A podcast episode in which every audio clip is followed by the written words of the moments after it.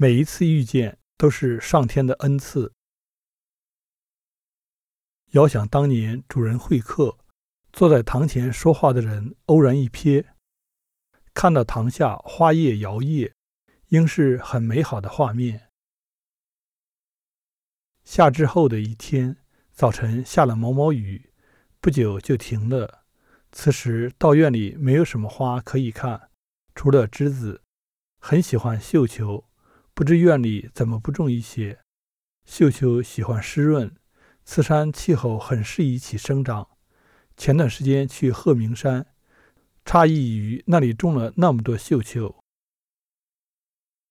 对于鹤鸣山这个名字听了很久，但一直没去过。直到那次。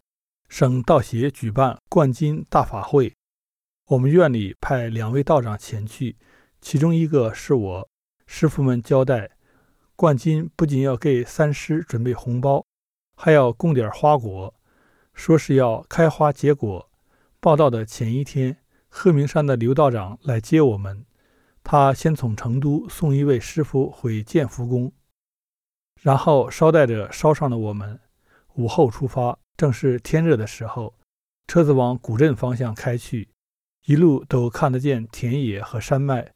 之前听人提过那个方向，从古镇过去是与冲州的分界线，再过去就是鹤鸣山了。快到道元圣城时，路旁多了许多美人蕉，大多都是黄色的，也有红色的。道元圣城不属于鹤鸣山主体宫殿，是在俗人投资建设的。在车上匆匆看了一眼，地方建得挺宽，但没有人气，只觉得冷清。真正进鹤鸣山的那条路有点窄，还是土路，都没怎么修。本以为道教的发源地，门口应该很巍峨，实则不然。山不高，地方也不是太广，车子围着山坡绕了一圈。停在了斗母殿门口。第一座大殿我不大记得名字，印象深刻的是院子里成簇的紫绣球，大约是因为缺水，又或者花期到头了，花朵没有什么生气。总之没赶上最好的时候看到。绣球旁边养了一大罐荷花，虽未开花，叶子却出奇的好看。以往在乡下看到的荷花。大多都是种在水田里的，接天连日，却不易看出叶子的姿态。一到水缸里，茎就显得很修长，有远意。后来才发现，山上许多角落里都放了荷缸，开了的大约只有两三朵。驻足在三圣宫前，感觉到一种威仪的气势。道元圣城天师殿，道友们在这里集体灌金，看着桌上的花木，一派悠然光景，叫人心安。鹤鸣山的碑上有杜光庭祖师的诗，从字里行间能体会到祖师对自然、对个体的感悟。我偏爱种在缸里的荷花，以前看过一幅水粉画。画面里有江南的木窗、天井，人从屋子里看去，灰白的墙、斑驳的光影，还有天井旁的两缸荷花，显得温柔而静谧。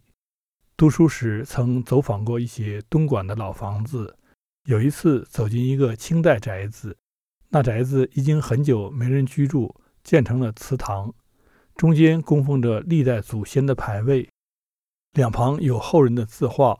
庄重而萧索，地上铺着传统的方块砖，打扫得很干净。又或许先有人来，砖石上也有两缸荷花，不过没有很高，去的时候还没开花。荷花养在那里真是妥帖。遥想当年主人会客，坐在堂前说话的人偶尔一瞥，看到堂下花叶摇曳，应该是很美好的画面。也可能这花乃后人重新布置的，却不影响人的幻想。到了鹤鸣山的头天晚上，我和一个来自台湾的坤道住一起，客房在斋堂的上面，一房两铺，门不能上锁。进门要伸手进窗户拧开开关，那客房成了我的噩梦。一看就是一年半载也不换床单，铺上还有蟑螂爬来爬去，死飞蛾更是四处都是。我当时就后悔了，后悔没有自带床单被套，或者带个睡袋也行。但既然一住下，就不能显得自己矫气，于是放下东西，和台湾坤道打了招呼。晚间睡觉时，浑身发痒，尤其是手臂，因为穿的短袖，皮肤沾着床单一下就过敏了。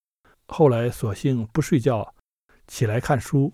现在还记得当时看到的一句：“少年羁旅可念也。”子时左右，同屋的坤道还没回来，我渐渐有了困意，怎么也得睡一会儿。倒下去不久，就听见门口有男子说话的声音，当即吓了一跳。赶紧裹上床单，原来是台湾的坤道回来了。但我诧异，为什么有个男的送他回来？这是不合适的，却也不便多问。他进来躺下后，我们都睡不着，就开启了深夜聊天模式。起先没有话题，他说床上有蜘蛛，我说窗边有蟑螂，他说虫子爬到耳朵边了，我说飞蛾在头上晃。有只萤火虫一直在屋子里转悠。要是平时，我会觉得萤火虫很美，但彼时明显没有那样的情怀和精神。萤火虫飞起来有很大的噪音，但一闪一闪的颜色确实漂亮。想起上次看萤火虫，好像已经是十几年前的事了。那时候夏天常有萤火虫在院子里飞舞，可我没有捉过，因为怕虫子。我们俩都盯着萤火虫看，无奈催眠无效。后来好像是我掀起的话题，想起他从台湾来，我忽然有了兴致。台湾一个从来没有去过的地方，到底是什么样的呢？我先提到了侯孝贤的电影，接着是朱天文、朱天心，后来还提到好看的校服。听到这儿，对方就笑了，说那并不是现实中的。校服确实有我说的那种民国样式，但要在贵族的女子学院里才有。他还说台湾物价很贵，人们通常不做饭，都是吃快餐，所以他吃的那么胖。还说到台湾人很多，地很贵，街道上的人不会随意鸣喇叭。最后这点我刚听时以为是素质差异，后来知道是治安差异。据说台湾街上许多带刀带枪的人。随意鸣喇叭可能被打，我感叹了一句暴力的有用性。他说的最多的还是台湾的道教。我们这边偶然有台湾道友过来交流，但都很官方，难得听到这样家常的讲述。他说台湾信道的人很多，民间道教团体有上万个，但也不一定就是信太上老君，他们供奉的神像三教都有。而且信仰偏向灵通，所以出现了很多骗人钱财的团体，也有很多人被骗得倾家荡产。他说自己以前学过密宗，后来学道，但一直没有找到正统的法脉。后来皈依了二王庙的当家，宗字辈。我一直不知道他姓什么，却记得她丈夫姓戴。那天夜里，那个男子送她回来。我听他们说话的语气，就猜测他们是夫妻，但又觉得奇怪。全真道冠军怎么可能让夫妻一起？听他说起后，才明白，在道教活动这方面，对台湾放得很宽松。比如，全真道对内地冠军弟子的要求是要无家室，但对台湾人就放宽了，只要想入道，基本上是一路绿灯。